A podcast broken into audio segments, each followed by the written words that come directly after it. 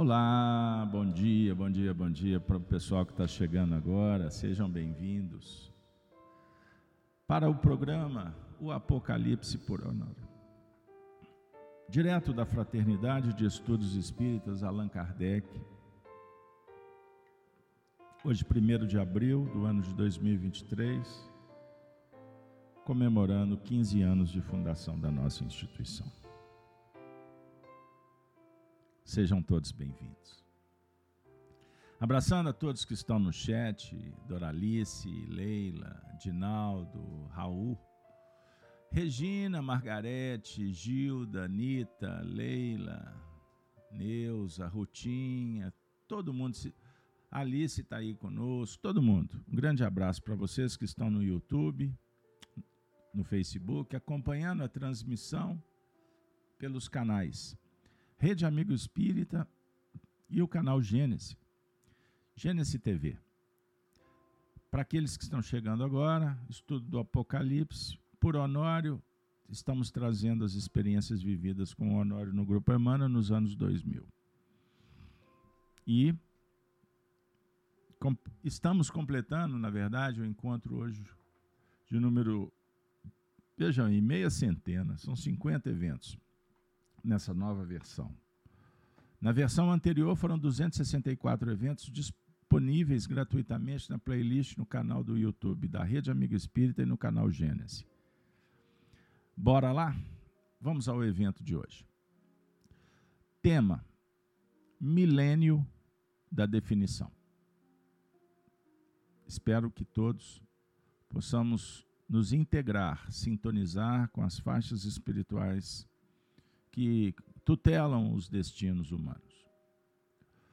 Bom, pessoal, a primeira parte do evento a gente recorda o tema anterior. Eu farei coluna no templo. Foi o evento 49. Então, hoje, o milênio da definição, vamos iniciar a segunda parte.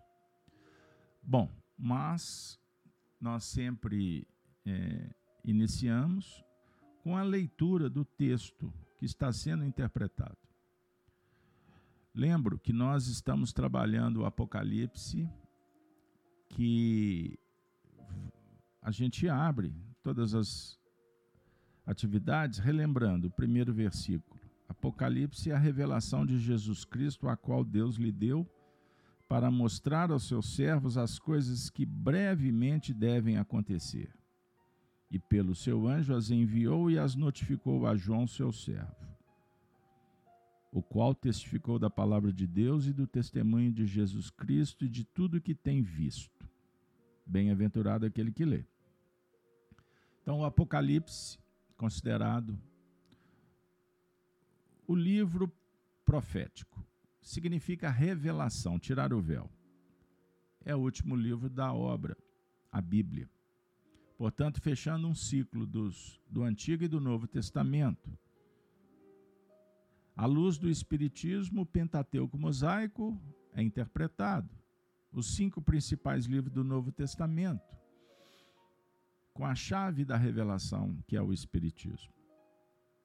Então, vamos recordando ainda que estamos trabalhando nos primeiros capítulos hoje, caminhando para o final do penúltimo episódio, pois estamos estudando as cartas endereçadas à Ásia, às igrejas da Ásia.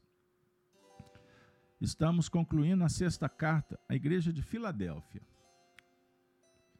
Então eu farei a leitura do verso sétimo até o, o décimo terceiro, que é o objeto da reflexão de hoje. De, semana que vem iniciamos a sétima carta, sétima e última. E já antecipo que quando nós concluirmos a sétima carta, eu vou dar uma interrupção no Apocalipse por Honório, porque o Apocalipse por Honório, a ideia é uma reflexão no campo da psicologia profunda e transcendente à luz do Espiritismo. Então, trabalhamos versículo por versículo, interpretando, analisando cada trecho. Na vamos interromper quando concluir a sétima carta, porque eu farei um resumo das sete cartas. Então, nós vamos definir sete eventos. Para cada evento, resumir o que foi estudado e, e trazer conceitos mais ampliados. Beleza? Então, nosso estudo ele é focado no espírito, o tema central Jesus, o mergulho interior para o autoconhecimento, domínio e transformação, a essência espiritual fazendo luz, mas também tratamos da evolução coletiva. Falamos dos aspectos da, do, do progresso dos mundos, do planeta, à luz do Espiritismo, repito. Combinado? Então, agora com vocês, a leitura da Igreja de Filadélfia. Prestem atenção, eu vou trabalhar isso depois, mas prestem atenção que a Igreja de Filadélfia, ela tem uma sintonia com a segunda igreja, que é de Esmirna. Vejam bem. É, por qual razão? Porque são as duas igrejas que não, sof não sofreram é, repreensão. Então, Jesus endereça as cartas, alertando, falando da, do papel de todas as igrejas como fulcro do, de irradiação crística para a humanidade. As igrejas que representam o indivíduo, mas também a nação, a coletividade, a igreja, as doutrinas, as escolas filosóficas, os períodos evolutivos. Então, o segundo período é a presença do Cristo junto da comunidade, enaltecendo os trabalhos. Da mesma forma, em Filadélfia, quando trata, por exemplo, da coluna do templo. É num sentido positivo, porque as demais há embutido na mensagem alertas sobre os perigos, as da idolatria, do paganismo, dos desvios, dos sentimentos egóicos. Depois nós vamos trabalhar esses aspectos num campo mais geral, beleza? Então, com vocês o texto da Carta Filadélfia. E ao anjo da igreja que está em Filadélfia, escreve: isto diz o que é santo, o que é verdadeiro, o que tem a chave de Davi, o que abre e ninguém fecha, e fecha e ninguém abre. Eu sei, eu sei as tuas obras. Eis que diante de ti pus uma porta aberta e ninguém pode fechar, tendo pouca força guardastes a minha palavra e não negastes o meu nome. Eis que eu farei aos da sinagoga de Satanás.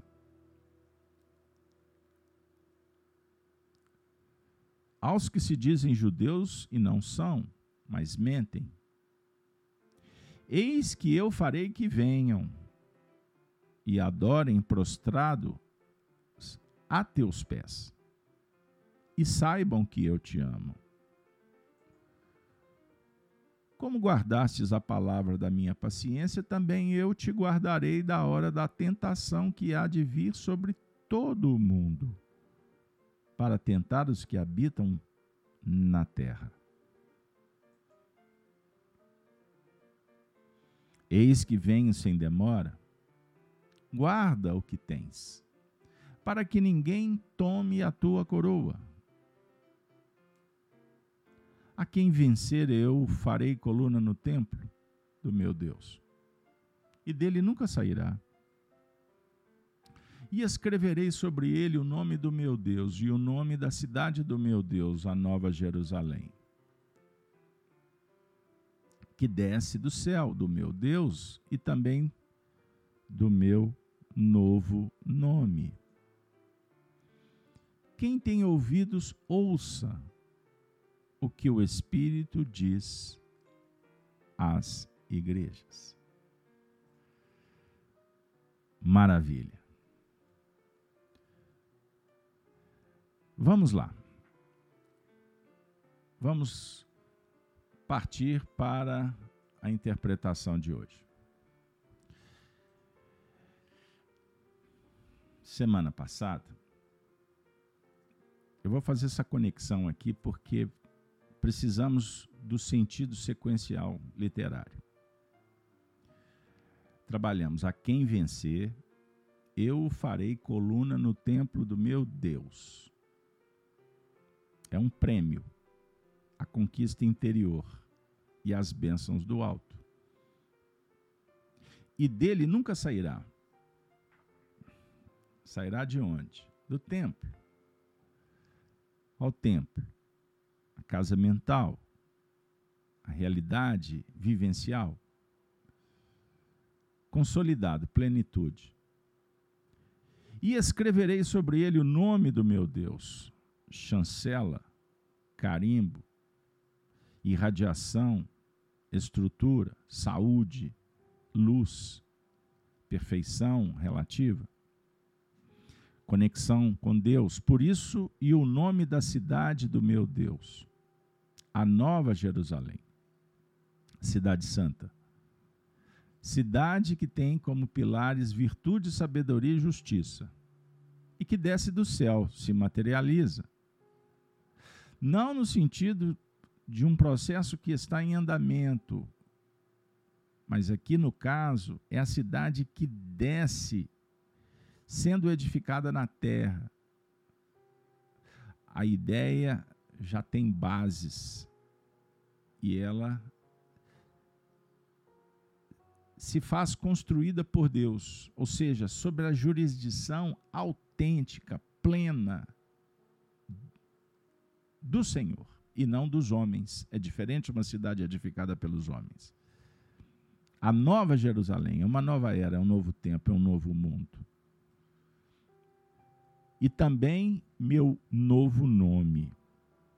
É o nome de Jesus Cristo, do Cristo interno, da religião essencial, da luz soberana, despersonalizada o Cristo vivo nos corações. Diferentemente do Jesus conceito, o Deus com seus significados nos livros, discursados. Não, aqui é um cenário da plenitude. Aí o texto continua dizendo: quem tem ouvidos, ouça o que o Espírito diz às igrejas. Com vocês, agora, a interpretação do Honório. O estudo de hoje será sobre este versículo.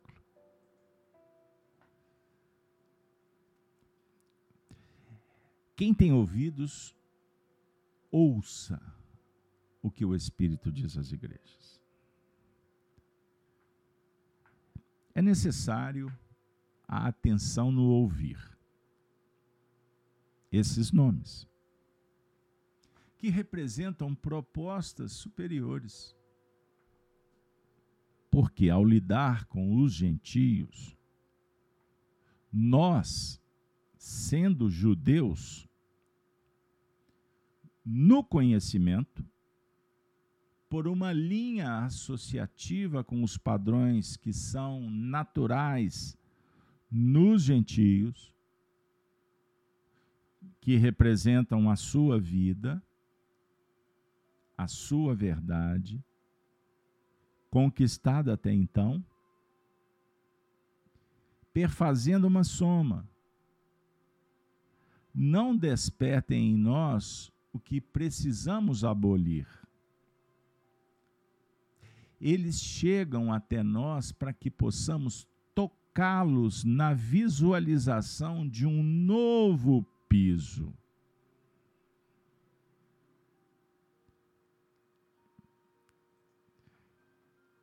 Simples. O que, que você acha? Mande seu comentário. Facinho? Observem bem que transcendente comentário. A expressão quem tem ouvidos. Ela chega no final de uma carta. A carta para os bem-aventurados, para os cristãos fiéis. Por isso eles não eram mais repreendidos. A definir que a repreensão, os avisos, os sinais, a justiça, os escândalos, as quedas, dores, fazem parte de um processo que dialoga com o aprendizado. Dificuldade medida de avaliação, dor, sublimação, erro, experiência. Aqui o cenário da quinta igreja, ou melhor, da sexta igreja, está dizendo assim: para aquele grupo, para aquele indivíduo que já está vendo a porta do céu. Ele já vai estar entrando no sétimo dia, último dia da semana, na criação, o dia do descanso. E Deus descansou. Perceberam? Isso é maravilhoso.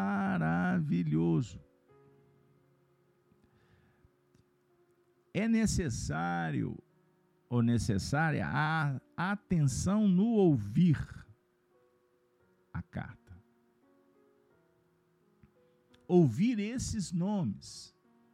Nós trabalhamos os nomes no verso anterior. Estão lembrados? Os nomes representam propostas superiores, porque é nome com N maiúsculo. É nome composto. Vejam aí. Nome que dialoga com o arquiteto, com o planejamento. Todos reencarnamos com um propósito delineado. Não podemos abrir mão disso, esquecer disso, perder o foco. Perceberam, gente?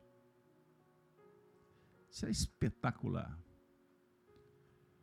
Os sentimentos egóicos nos atraem para que acomodemos diante dos painéis prazerosos do mundo, do convite permanente à idolatria ídolos, o paganismo, simbolicamente na expressão bíblica. Pagãos, muitos deuses. A ideia é o monoteísmo. Não no sentido de adorar um Deus que está fora das religiões, mas o Deus Criador, representado pelo amor incondicional pela justiça soberana, inviolável, impostergável, inafiançável, inalienável. Entendam isso. Estamos estudando o Apocalipse porque aproximamos do livro que vela, é o símbolo, que veio ao mundo para que entendamos o significado. O que quer dizer o símbolo? No materialismo, fomos, somos, seremos ainda forjados para verificar o que acontece e não o que representa, sobre a ótica divina. Apocalipse é um símbolo que está em toda parte. E conectados com Cristo, o véu é tirado revelare. Doutrina espírita é um acontecimento, é uma doutrina codificada, livros, experiências, pesquisas. Mas existe um movimento aplicativo e o Espiritismo se transforma no Consolador prometido. Jesus que voltou vivo como, como sempre, mas agora mais do que sempre mais do que antes. Porque ele dialoga com o futuro e o futuro não é mais como era antigamente. Recebemos um passaporte e transitamos para o passado para se conhecer, para entender o que foi feito, que representa, que repercute, que reverbera na atualidade, dentro da ambiência de causas e efeitos, reparações e repercussões, regenerar é o sentido universalista do processo que gradua, que pontua, que impulsiona para uma nova faixa, para um novo campo emocional, para estabelecer uma harmonia a partir da vivência das leis divinas e naturais, construindo um universo belo, harmônico, profundo, gerando saúde mental, espiritual, psicológica, fisiológica. Eis o sentido da preservação. O materialismo dá alguns passos até enganando, dizendo que temos que preservar lá fora. Isso é obrigação, educação. Tão vilipendiada nos dias atuais, porque o materialismo ao mesmo tempo empobrece, empobrece a sociedade, tira recursos, escola. O materialismo vai dizer que você tem que vestir porcamente, que você deve sentar, se comportar como qualquer um que não tem qual, o mínimo interesse em ser elegante, nobre, porque isso é coisa de burguês. Estudar, ler, aprofundar, classe elitista, erudição que não tem mais no mundo moderno. Então, você escuta qualquer porcaria chamada música, com letras que agridem o bom senso, a lógica espiritual, o senso de ético, de estético, com palavras chulas que, em, que bombardeiam o imaginário com forças trevosas, levando para o gueto para sub, a subcrosta, para o submundo de experiências que criaram rupturas, doenças no nosso psiquismo. Então, a neurolinguística trabalha o poder da palavra. Então, observe que uma simples pronúncia impacta no mundo interno, espiritual. Eis o objetivo do materialismo. Então não pense que é normal, que é natural.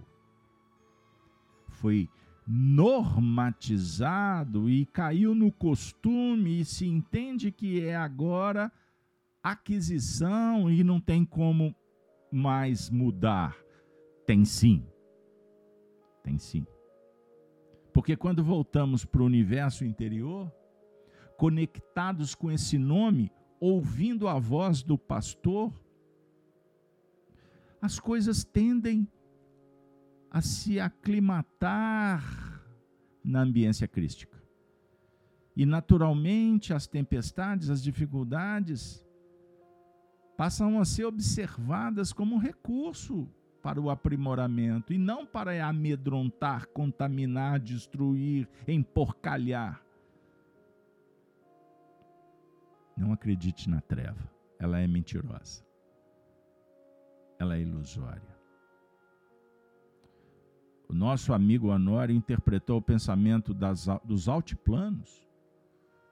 Vejam bem, dizendo que é necessário que aprendamos a lidar com os gentios. Nós, sendo judeus, porque muitos judeus não são judeus. Judeus em qual sentido? O judeu que estuda, que conhece a lei divina, os dez mandamentos. E, naturalmente, lidar é no plano associativo. É desenvolvendo a virtude da empatia com os anteriores. Opa,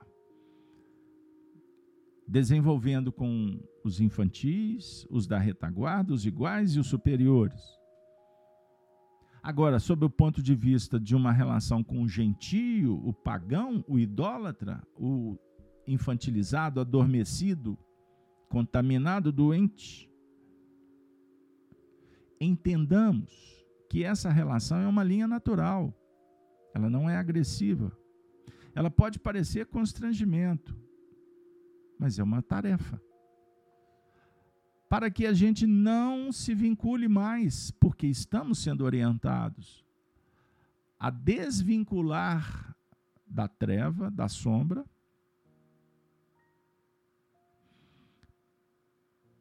entendendo a importância, porque só existe sombra porque a luz atingiu um objeto e gera a sombra. Agora, a treva é a ausência total de luz. É necessário se matricular nos princípios filosóficos e vivenciais da verdade em Jesus Cristo, para não mais negociar com a sombra, para não aclimatar a sombra como se ela fizesse parte e deixa acontecer. O, o problema das outras igrejas, e a gente vai ver isso mais à frente, as cinco outras igrejas, ou melhor, as quatro outras igrejas, porque Éfeso, a primeira, foi a base. Éfeso. Éfeso representa o trabalho de João, o trabalho de Paulo, o trabalho de Maria. O trabalho dos seguidores nos primeiros tempos do primeiro século. Do, entendam isso. Então, as outras quatro igrejas, princípios positivos, mas no campo negativo, se matricularam e normalizaram as incongruências. Como Jezabel entrou no território de Acabe, o rei judeu, inoculou o materialismo. E qual foi a consequência? Queda, desvio, sofrimento. Isso tudo vai repercutindo no tempo. No tempo. Então os profetas alertaram, os pais, os pais, os grandes enviados de Deus alertaram os patriarcas, os reis, os, re, os religiosos, o povo judeu, para não se contaminarem. Então Jezabel entrou como se num ajuste técnico. Nos dias atuais, para progredirmos, importa a nossa evolução. E vamos conviver com a sociedade, porque assim aprendemos, evoluímos mas vamos ficar amiguinho da sociedade. Não tem problema, eles estão no estágio evolutivo deles. Ok, isso é uma interpretação correta. O judeu, o cristão, o discípulo, o espírita, sabe que ele está no mundo, mas não pode ser escravo do mundo. Ele não julga o mundo, ele não condena o mundo, mas ele aprende com o mundo. Isso é fundamental. Então ele não passa pano. Ele não faz política correta, politicamente correto, como a, a expressão usada por aí nos dias de hoje. Em pleno século XXI, no ano 2023. Ele sabe e não negocia com ideologias que confundem as massas. Ele é a voz que clama no deserto e diz assim: pessoal, eu não quero isso para mim, não desejo para vocês, mas vocês fiquem espertos. Até quando nós vamos dizer amém para o materialismo que, que quer promover o, sexi, o sexismo das crianças? Que fomenta no mundo que está na moda você fazer uma inversão de polaridade, de gênero? Menina não é menino, menino não é menina, é neutro. Até quando você vai falar assim, ok, linguagem neutra, Até os tribunais aprovam. Eu não falo nada, porque senão eu vou ser cancelado, removido, preso. Política da boa vizinhança é assim que funciona? Até quando vai ser normal a masculinização da mulher? Fazer o homem feminino? Feminilizar? Isso vai, isso dialoga com a lei da natureza? Eu bati, repito, trago doutrina espírita para dizer que os assuntos do campo íntimo de cada um e seus conflitos merecem carinho, cuidado, respeito, inclusive ao livre-arbítrio de cada um. Mas a outra coisa é problematizar de tal sorte que não se possa conversar sobre os temas em que um espírito transita de um gênero, de uma modalidade, de uma interpretação e de um comportamento ao outro num nível de aprendizado, mas jamais sendo induzido à perda da ética, dos bons costumes, do respeito às forças da alma, às forças divinas. Entenderam? Então, fazer chulo, superficial, rápido, é enganar e gerar confusão, doenças, quedas, que repercutem com as doenças que lotam os hospitais, os consultórios, os manicômios, os cárceres, porque é só um efeito ou um gigantesco estrongo, estrondo. Pensem nisso.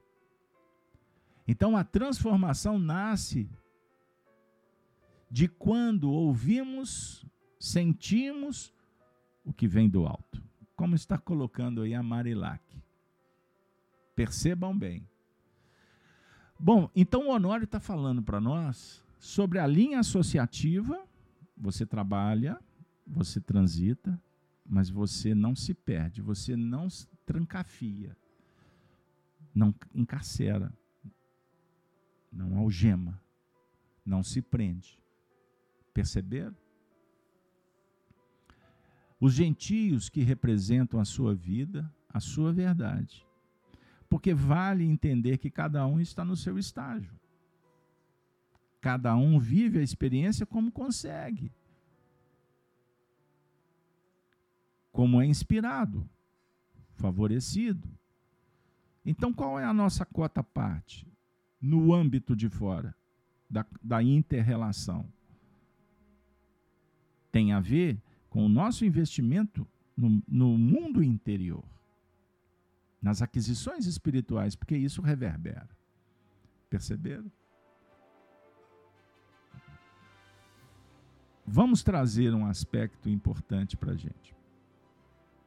Eu gostaria de é, apresentar o Honório dizendo sobre a expressão quem tem ouvidos que ouça porque estamos no âmbito da sexta carta, o sexto milênio, o da definição de valores. Então, observem: quem tem ouvidos, ouça o que o Espírito diz às igrejas.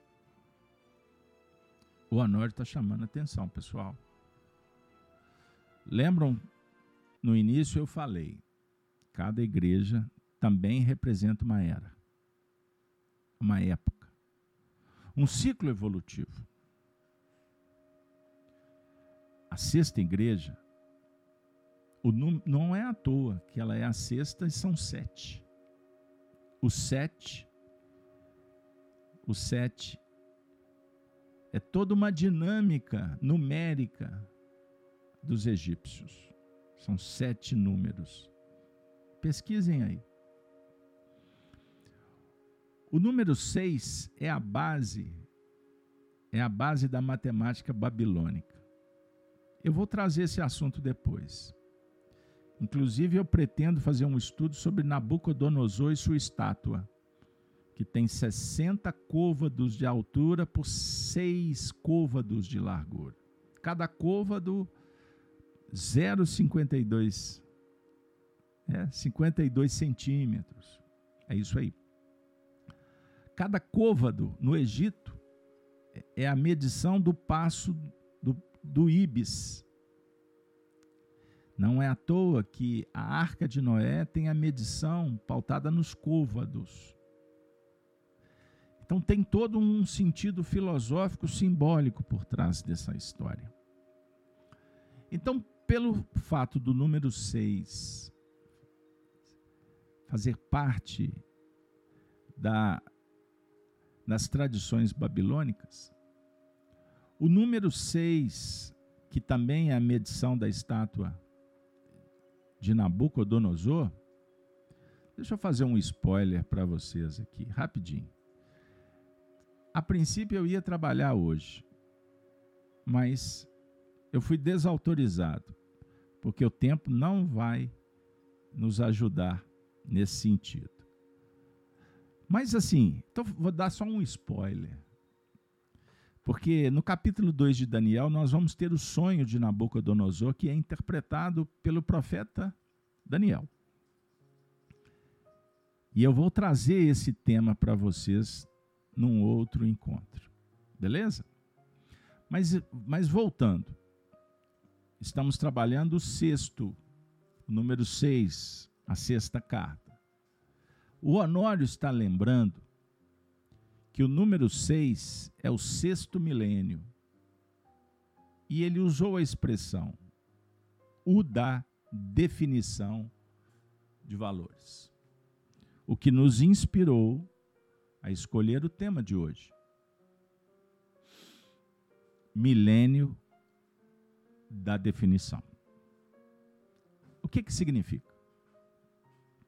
Dentro das análises proféticas, as equações que temos usado, a partir de estudos assim extraordinários. Vide, pesquisa aí que você acha na internet. O livro As Quatro Babilônias, de Mário Coelho. Mário Coelho é um, é um pseudônimo de um engenheiro que viveu em São Paulo, que publicou esse livro nos anos 30 e as quatro Babilônias é um estudo extraordinário das equações das equações proféticas. Certo?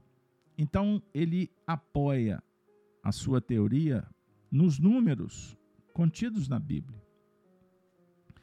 Principalmente em Daniel, quando oferece a, a famosa equação do tempo, tempos e metade de um tempo.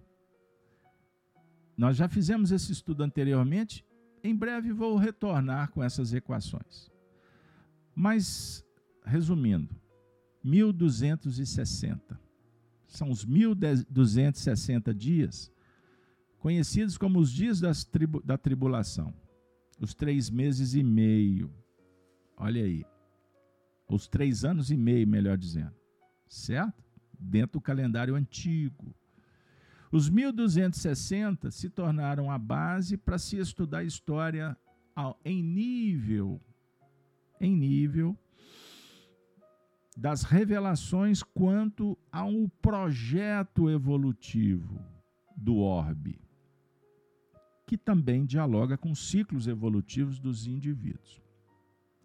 Então existe nesse livro, As Quatro Babilônias, uma quantidade enorme de ajustes é, dessas equações no cenário humano, na história humana. Então, 1260, por exemplo, é, ele pode encaixar em determinadas datas históricas que projetam um ciclo evolutivo de ascensão e queda. Por exemplo, ascensão do catolicismo, o início do papado, aonde desagou a queda da Babilônia, do templo, a queda do Império Romano. E aí a gente vai entrando numa linha interpretativa do Apocalipse, é, do sermão profético, que Jesus é, sintetiza o que depois ele esquadrinhou para João e João nos ofereceu de uma forma simbólica. Num diálogo extraordinário com os profetas, principalmente Daniel e Ezequiel, podemos trazer ainda Jeremias. Então, mergulhar nas tradições só está sendo possível agora com a chave que o Espiritismo nos oferece. Por isso, Kardec, no Evangelho segundo o Espiritismo, no Livro dos Médios, no livro A Gênese, em algumas outras comunicações dos Espíritos na Revista Espírita, fala, falam todos eles que o Espiritismo é o que faltava para a gente entender, entre aspas, o que ficou velado. Então, o Apocalipse é um diálogo. E o texto afirma, escreve o que tem visto, o que aconteceu e o que virá. Vocês vão encontrar essa fala do Cristo por João. Então, dialoga, dialoga com o passado, com o futuro. E com esse trânsito momentâneo que estamos empreendendo. Por isso, a mensagem profética, ela se enquadra em nível moral em todas as eras. Só que nós vamos ler conforme as condições, a experiência, conhecimento. Então, por isso que o século XIX, Jesus volta ao mundo como consolador que vai desenvolver tudo que já tinha sido dito. E o que vai acontecer no sentido de preparar. Pois a humanidade de hoje, ela vem percorrendo o sendal evolutivo em todos os períodos da história humana. E agora, nós estamos entrando no último dia que é esse sexto dia, para a gente chegar no descanso do sétimo. Então é o último milênio das grandes definições. Então podemos dizer metaforicamente que é um milênio da escolha, mas uma escolha diferente da escolha do, do quinto dia, do quarto dia, do terceiro dia. Porque cada vez mais o processo vai problematizando temas que precisam ser resolvidos para que a gente possa empreender um processo catalisador para fazer um, o quê? Uma transformação de substância na catálise que pode estimular ou dinamizar alguma coisa. Então você vem para estudar o Apocalipse nessa versão por Honório, todas as manhãs de sábado, para ser banhado em águas lustrais. Num conteúdo que vai clareando como o sol clareia ao meio-dia. Isso é muito importante. Aliás, diga-se de passagem, foram os babilônicos que inventaram o sistema de medição do tempo construíram um relógio. Olha que maravilha. O meio-dia, antes e depois. Às 12 antes, às 12 horas depois. Isso é maravilhoso. Aí você vai achar o número 6. Perceberam? Então, voltando, existe o movimento do número 6 sob o ponto de vista positivo, do sistema crístico, do progresso universal. E existe um movimento do antissistema, que atinge a sofisticação no número 6, da mesma forma. Então, o número 6, que foi utilizado para construir a estátua de Nabucodonosor, a referência, observem bem, esse detalhe é muito importante. Esse número 6 de Nabucodonosor que foi o grande responsável pela, pela queda do templo, destruição do templo de. É, e depois a prisão.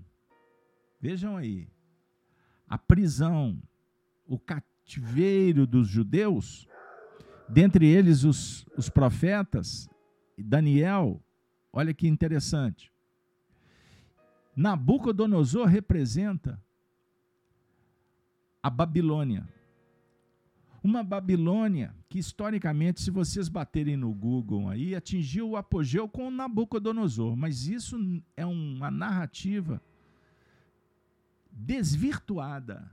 Não é verdadeira. Sob o ponto de vista da tirania, do absolutismo, sim. Foi com Nabucodonosor no século no século VI antes do Cristo. Mas, na verdade, a Babilônia atingiu seu apogeu dois séculos, três séculos antes, no período de Semiramis, que a Babilônia foi o maior império do mundo antigo. O império que fez inveja ao próprio Alexandre o Grande. É isso aí. E foi no império de de Semiramis que foi edificado, por exemplo, os jardins da Babilônia, feito que é conferido, que é dado aos tempos de Nabucodonosor. Não é verdade. Vide o livro Semiramis, que é uma pesquisa extraordinária feita por Camilo Rodrigues Chaves e romanceada numa obra que vocês acham para adquirir através da editora, salvo engano, LAC, de São Paulo foi um livro quase além das inspirações do profundo conhecimento do professor, do professor Camilo Chaves, também foi um livro mediúnico. Ele foi inspirado, mas também reminiscências, uma vez que Camilo Chaves foi o braço direito, o amor da vida da rainha Semiramis. Ah, pois é, pessoal. Então aí o Espiritismo começa a nos dar fôlego, abrir painéis para a gente falar, trabalhar, estudar o que em outros lugares, em outras escolas não é possível. Desculpem essa divagação, essa contextualização, mas por quê? Prestem atenção, prestem atenção. Muito carinho e respeito que nós estamos num cenário escolástico, né? A escola do bem, da virtude. Nosso querido Honório chamou-nos a atenção para o sexto milênio, o da definição de valores. O Espiritismo nos dá uma dica que eu repito praticamente em todos os apocalipses. Perguntado os espíritos por Kardec quando viveu Adão. Quatro mil anos. Pergunta 5.2 do Livro dos Espíritos. O Espiritismo nos mostra que Adão é uma raça, não é um indivíduo que foi expulso de um paraíso porque alguém comeu a maçã.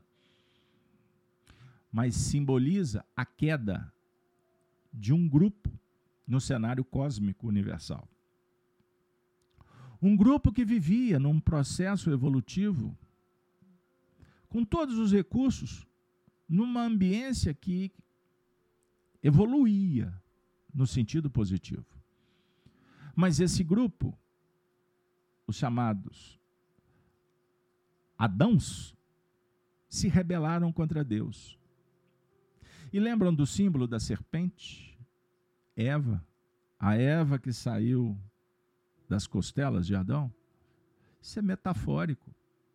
Isso é toda, toda a dinâmica da evolução sob o ponto de vista íntimo, psíquico, psicológico. Os sentimentos que foram enovelados pela serpente.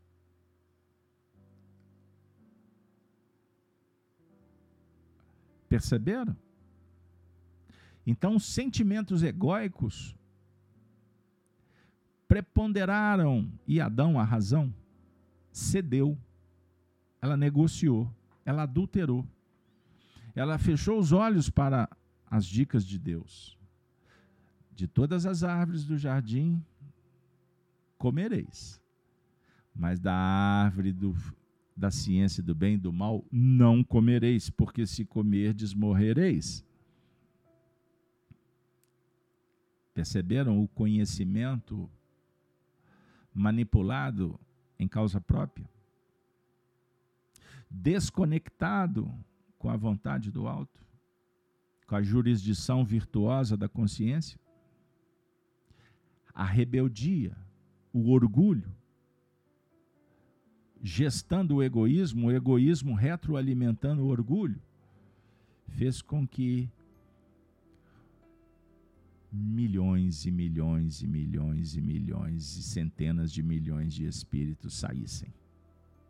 Convidados, porque alteraram o campo íntimo, o peso específico do corpo espiritual e as vibrações não eram mais favoráveis para uma ambiência espiritual de um orbe, de um sistema que evoluía, que evoluía para um padrão superior. Então, por atração magnética, e não porque alguém apertou um botão vai embora. Deus disse: vocês agora vão pagar no inferno da terra. Não, não é assim que acontece. A lei de Deus não é derrogada, disse Jesus. Não vim destruir a lei, mas dar-lhe cumprimento. E os espíritos foram se reunindo em colmeias, em falanges, grupos nas faixas espirituais daquele mundo e, naturalmente, sendo auxiliados dentro das próprias leis do universo para serem abraçados, envolvidos e serem chamados para reencarnações em outros territórios, conhecidos como planeta Terra para você agora em pleno século 21. E quem sabe, sendo informado no Apocalipse que você pode ter sido um membro desse grupo. Capelinos, não importa a designação, porque o povo adora uma polêmica. O negócio é contestar. Rebelde sem causas. O negócio é criticar, sabe? Porque faz parte do aprendizado. Materialismo dialético cultura nihilista que Allan Kardec combate veementemente. Doutrina do nada, maniqueísmo, comunismo. Percebam bem. Materialismo dialético, confusionismo, imperialismo, domínio, tirania. Seja da águia, seja do dragão, seja do urso, seja do leopardo. Na verdade, são os princípios ativos da rebeldia que gestam, que geram ideologias, que propõem para mudar guerra. O paradoxo do homem que quer a paz, mas faz a guerra. Vive de guerra para dominar, para expandir, ambicionar e com isso teatralizar. É a serpente mentirosa, enganosa. Compreenderam? Compreenderam? Ah, eu vou dar só um break, porque o César está falando no chat que está conosco no Chico Live. Ô César, um grande abraço, amigo. Eu eu fui obrigado a dar uma interrompida no Chico Live, mas daqui a alguns meses eu volto com as cartas de Paulo também. Beleza? Também estou sentindo falta, mas eu vou brincar com o seu nome. Dê a César o que é de César. Tenho que atender às necessidades materiais também. Então vamos lá. Então, estamos quatro mil anos, raça adâmica. Dois mil anos, com Jesus, que é o pastor que recebe essas ovelhas. E existem dois grupos de ovelhas: gentios, judeus. Compreenderam aqui a dica dada pelos espíritos e o anuário replica? Gentios e judeus. Escolha Os gentios, em tese, são aqueles que não sabem, que adoram outros deuses, por desconhecimento, por ignorância. Existe o grupo dos judeus, que são judeus, mas não são judeus, o Apocalipse está alertando. Os cristãos, em tese, são os frutos, os filhos dos judeus que aprenderam com Moisés, com Abraão, Isaac e Jacó, que foram cativos de Nabucodonosor, antes cativos no Egito. Percebam bem. A princípio, porque Nabucodonosor, o materialismo, a Babilônia, que depois ficou conhecida como Roma, e com a queda do Império Romano, as células que se multiplicam em França, em Inglaterra, no Ocidente, para a gente ficar só no cenário ocidental. Não é? Que se ramificaram para o urso do norte, a União Soviética, para o dragão na Ásia. Entendam bem. Hoje, qual que é o cenário? multifacetas da Babilônia de Nabucodonosor, disputando a nova ordem mundial. Quem domina?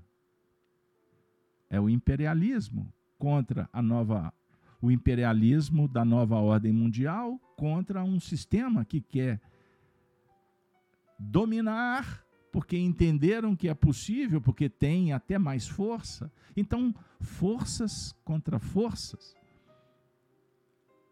gerando medo, insegurança, possibilidade de guerras nucleares.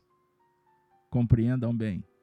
Mas, na verdade, é o dragão, é a serpente de cor vermelha, conforme o Apocalipse vermelho do sangue, vermelho do engano, vermelho da morte, vermelho do morticínio coletivo, individual, nos guetos, vermelho do sangue que enche a garganta do arrependimento, da culpa, face à violência no lar, as obsessões, o sangue espalhado pelos espíritos trevosos que geram a guerra cultural e um, um contraveneno dizendo que não existe guerra e sim uma trama conspiratória que não existe,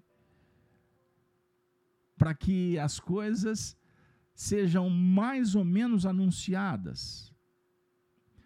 Porque não dá para assumir.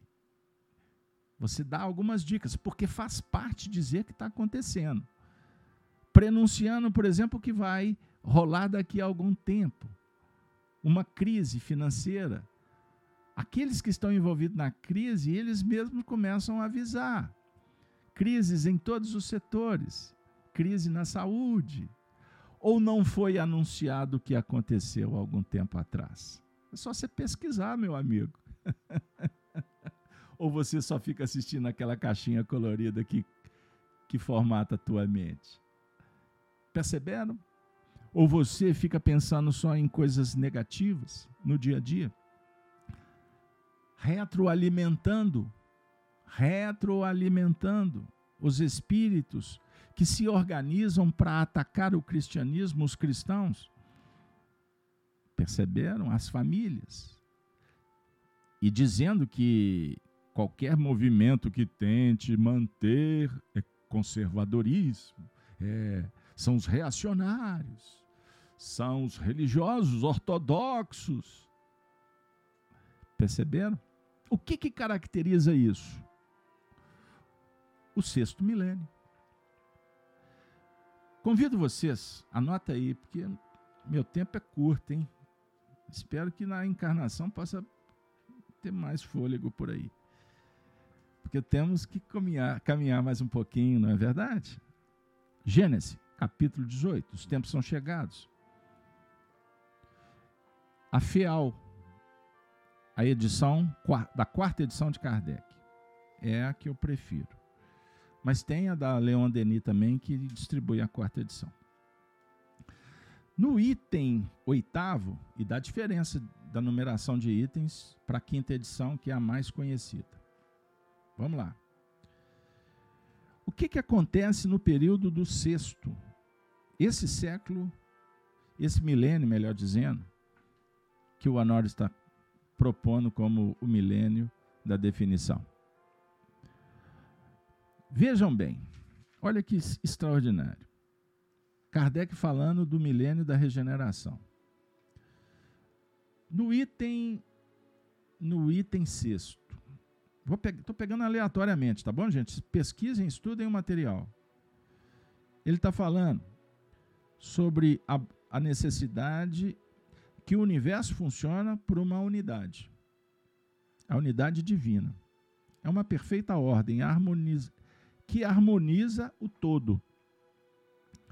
E que a humanidade, o nosso planeta, passa por um processo de movimentos progressivos. Aliás, a palavra progressismo ela também foi copitada para justificar.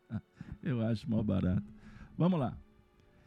E que, sobre a, a visão espiritual, os espíritos presumem os movimentos, os acontecimentos, movimentos parciais. O tempo em que um movimento geral pode ser realizado, da mesma forma que se calcula antecipadamente o tempo que uma árvore leva para dar frutos. Olha que legal. Então os espíritos calcularam, metrificaram. No item sexto, você literal a humanidade realizou até o presente incontestáveis progressos. Eu concluí a equação, 4 mil anos antes de Jesus, 2 mil anos com Jesus dá 6, não é isso? Isso é uma conta assim, bem de padaria, tá bom? Porque os ciclos, eles se renovam, são mais amplos, tem uma série de questões aí que envolvem ciclos maiores, menores, mini ciclos, microciclos evolutivos. Se você olhar a sua vida, você tem sete ciclos básicos, mas tem muitos pequenos ciclos que caracterizam um processo de mais ativação, de mais passivação, um, ciclos mais filosóficos, outros mais metafóricos, mais práticos, mais indutivos, mais induzivos, mais dedutivos. Estou pegando a ideia dos nossos autores aqui que estão nos coordenando. Por isso que as ideias estão fluindo muito rápido.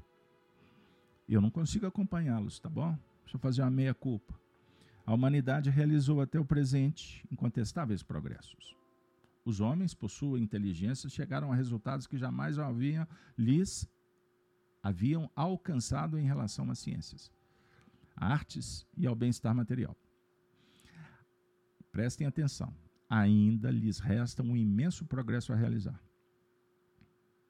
Fazer reinar entre eles a caridade, a fraternidade e a solidariedade para assegurar o bem-estar moral. Ponto. O que vocês acham? Eles não poderiam, nem com suas crenças, nem com suas instituições ultrapassadas, vestígios de outra época, e boas para aquele momento, até mesmo suficientes para um estado transitório, mas que, tendo dado tudo o que podiam, seriam atualmente um obstáculo. Significa que o vazio existencial ele tem muito a ver com a queda das instituições e os, e os padrões, os costumes. Mas a gente precisa entender que essas quedas fazem parte do processo. Porque senão se tornam obstáculos. Da mesma forma que uma criança motivada pelos movimentos de um mobile perde o interesse quando adulta. Não é mais somente o desenvolvimento da inteligência que é necessário aos homens. É a elevação dos sentimentos. E, portanto, é preciso adquirir tudo que possa superexcitar em si o egoísmo e o orgulho. Esse é o período no qual entramos a partir de agora. Kardec escreveu essa obra publicada em 1500. Eu tô, deixa eu pular aqui séculos. 1860 e. Quando foi publicada a Gênesis? 1860 e. Vou deixar para você responder. Esse é o período no qual entramos a partir de agora e marcará uma das fases principais da humanidade. Essa fase que está em elaboração nesse momento é o complemento necessário do estado anterior, como a idade adulta é o complemento da juventude. Podia, pois, ser prevista e anunciada antecipadamente. Por isso, podemos dizer que os tempos marcados por Deus são chegados. O livro Apocalipse dialoga com os tempos, os tempos preditos. No item 7, nesse tempo aqui não se trata de uma mudança parcial de uma renovação limitada a uma região, a um povo, a uma raça. É um movimento universal. Cuidado aí, viu? Porque estão falando que Kardec foi racista. Cuidado aí. São os progressistas. Pois bem, então é um movimento, prestem atenção, é um movimento universal que se opera no sentido do progresso moral. Tende a se estabelecer a uma nova ordem de coisas e os homens, que são os seus maiores opositores, sem saber, contribuem para isso. Nabucodonosor, sem saber, contribui para isso. Os criminosos, adúlteros, injustos, togados, que não representam a educação, a bondade, professores que maculam suas atividades, médicos que se vendem, a indústria do consumismo, do hedonismo. Eu citei algumas profissões, mas o, o processo da idolatria, da apostasia está em todos os setores da humanidade, inclusive nas religiões. A geração futura desembaraçada dos, das escórias do velho mundo é formada de elementos mais depurados. Encontrar-se-á animada de ideias e sentimentos distintos dos que a geração presente, que se vai a passos de gigante. O velho mundo estará morto, e viverá na história como ocorre atualmente com os tempos da Idade Média. Seus costumes bárbaros e suas crenças supersticiosas. Ou seja, o velho mundo será extinto, extinto. No entanto, prestem atenção no sexto milênio, definidor. Todos sabem quanto deixa a desejar a atual ordem das coisas. Ele escreveu isso no século XIX, hein? Já passou 150 anos, 160 anos. O que, que mudou? Todos sabem quanto deixa a desejar a atual ordem das coisas. Após, de certa forma, ter se esgotado o bem-estar material, que, que significa ter se esgotado o bem-estar material? Quando o indivíduo já, já esgotou, ele já entendeu, ele já experienciou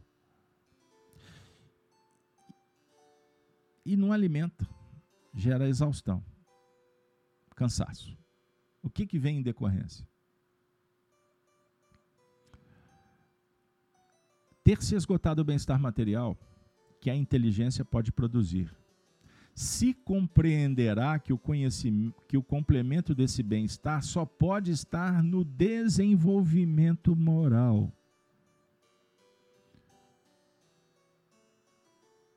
Então a inteligência vai entender que o bem-estar material faz parte, mas ele precisa produzir mais. Ele vai precisar de um complemento, que é o desenvolvimento moral. O dragão, a serpente, a besta, o antissistema crístico, ou o antissistema, o opositor conhecido como Satanás, que quer destruir o sistema, que é o progresso do Cristo, prestem atenção. Nessa frase aqui vocês vão encontrar uma dica. O que que esse antissistema diz? Que precisamos de progredir socialmente. E precisamos de destruir de tirar a possibilidade do bem-estar material da maioria das pessoas, porque elas não sabem usar.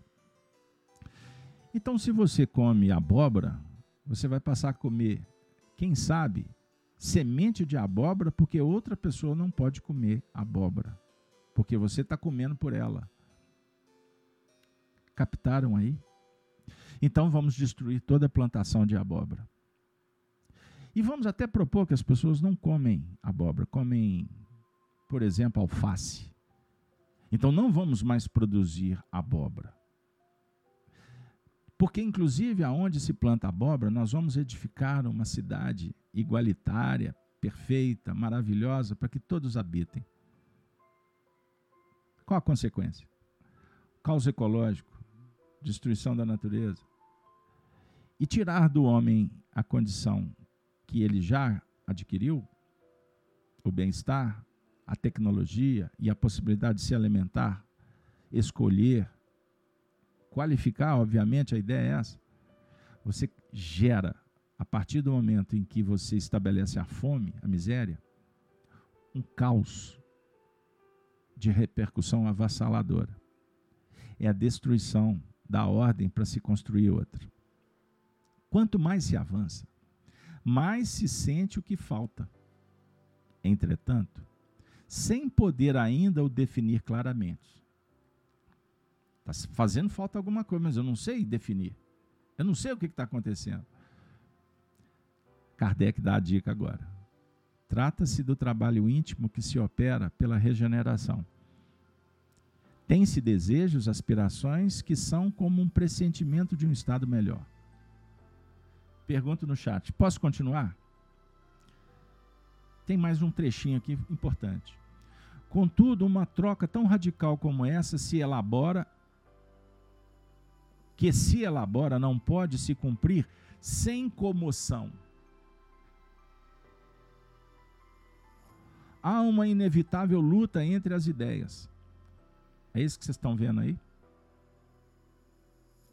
É isso que está destruindo? Está tirando de você o desejo, a motivação? Você não consegue nem dialogar? É isso que está acontecendo? Geração é, da trancação, não é isso que eles falam por aí? Esse é o termo? Nem sei. Desse conflito nascerão forçosamente perturbações, prestem atenção, perturbações temporárias, até que o terreno esteja limpo e o equilíbrio restabelecido.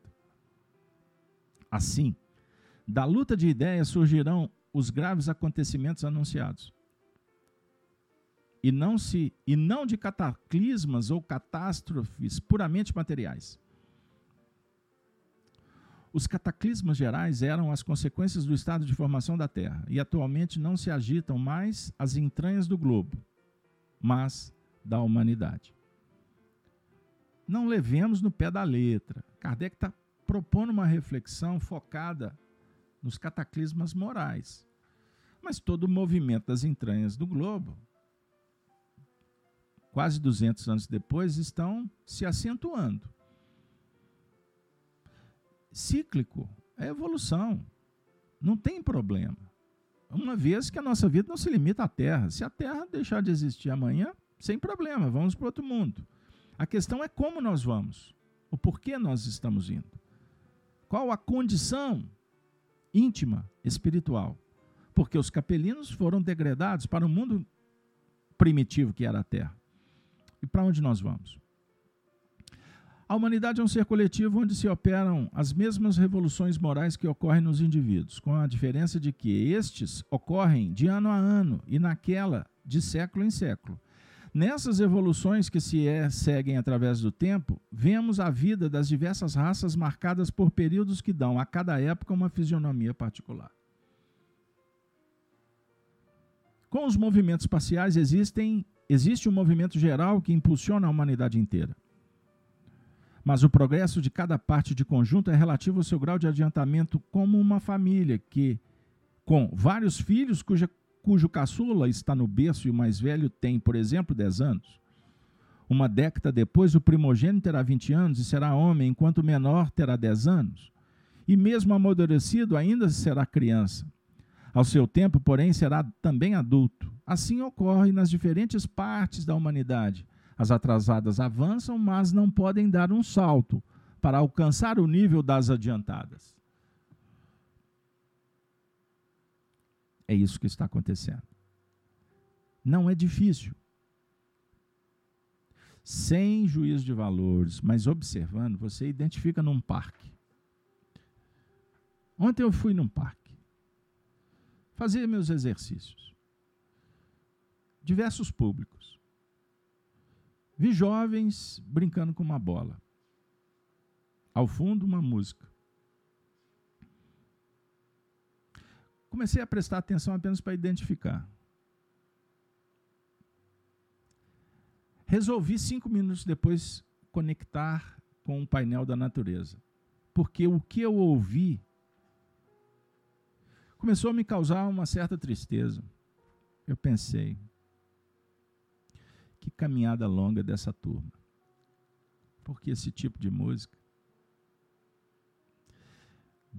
é indutora de um imaginário pernicioso, contaminado, ruidoso, ruinoso, desagregador. Eu tenho controle sobre a música que eles optaram? Não. Eu tenho responsabilidade sobre aquele grupo? Não. Eu sou aprendiz da vida e preciso de entender os sinais que me são oferecidos. Aí eu vi um grupo de senhoras que faziam uma caminhada. Resolvi caminhar ao lado delas, diminuir o ritmo. E sem querer, comecei a ouvir o que elas falavam. Comentavam sobre o que aconteceu na igreja. Identifiquei evangélicas. E elas comentavam o sermão do pastor. Me encantou. Me senti bem melhor. Mas não o suficiente, porque a minha alma pedia outra coisa. Me afastei. Comecei a observar a natureza. Fiz uma prece. Distanciei do corpo. Me interagi com o mundo espiritual que ali envolvia todos que estavam. Espíritos protetores. Trabalhavam no parque. Desencarnados ali se encontravam em condições inferiores, difíceis, enfermiças. E eu comecei a refletir e agradecer a Deus por conceder a casa, o parque. Para muitos era um hospital, para outros uma ambiência que, sem perceberem, era um cárcere positivo, porque eles não podiam sair dali. Espíritos recém-desencarnados estavam ali presentes, recebendo os primeiros cuidados. Professores ministravam cursos. Eu vi espíritos assistindo preleções na natureza. Me lembrei de Kardec. No item 10 ele diz assim: a humanidade chegada ao período adulto tem novas necessidades, aspirações mais amplas e elevadas.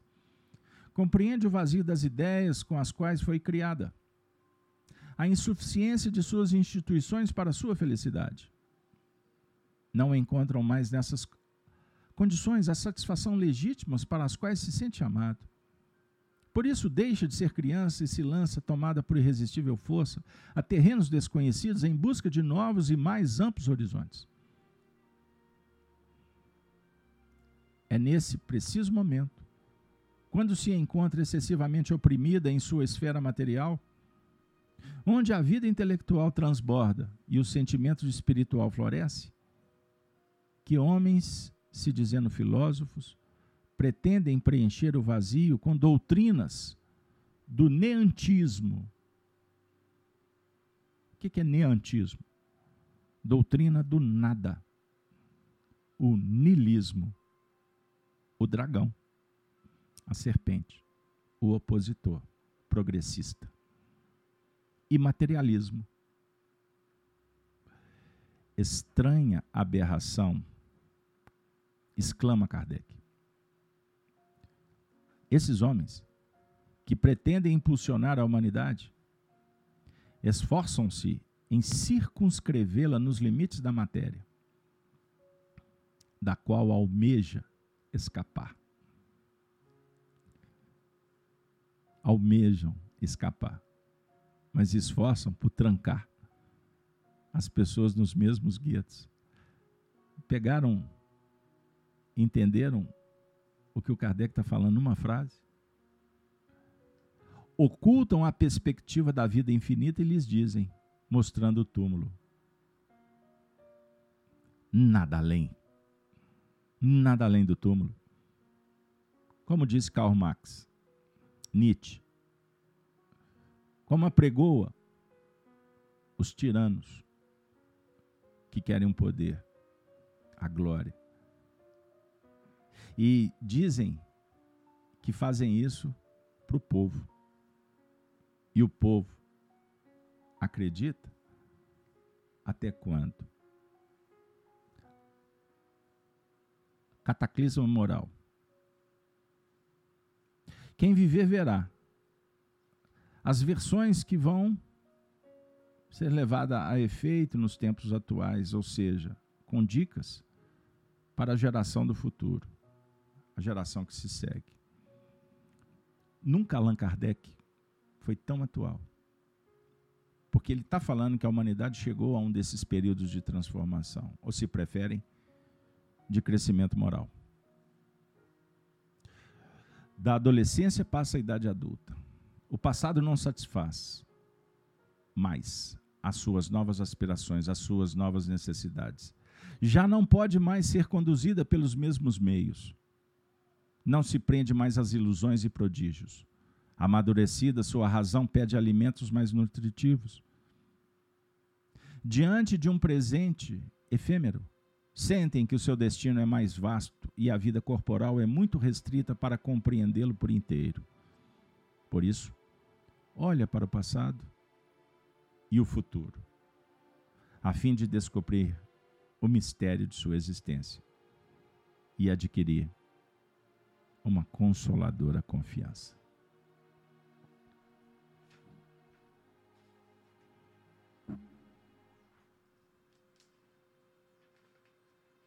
Oração íntima.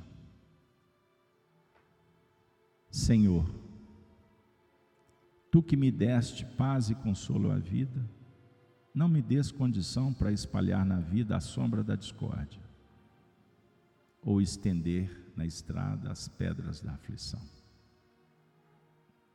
Tu que me acendestes em mim a luz do entendimento, na fé com que me alteias, não consintas, Jesus, que eu suprima a esperança das estradas alheias. Tu que me concedestes o verbo edificante, que nos induz à prática do bem, nunca me deixes formular palavra capaz de condenar ou de ferir alguém. Tu que me desvendastes o sublime valor da aprovação, que a lei de causa e efeito determina, não me faças entregue à queixa e ao desencanto em que eu possa esquecer da justiça divina. Tu que me conferistes o privilégio e a bênção do serviço, como ensejo celeste e dom perfeito, não permitas que eu viva sem trabalho, desfrutando descanso sem proveito. Naquilo que eu desejo e naquilo que eu sinta, pense, diga ou faça. Contrariamente à eterna lei do amor.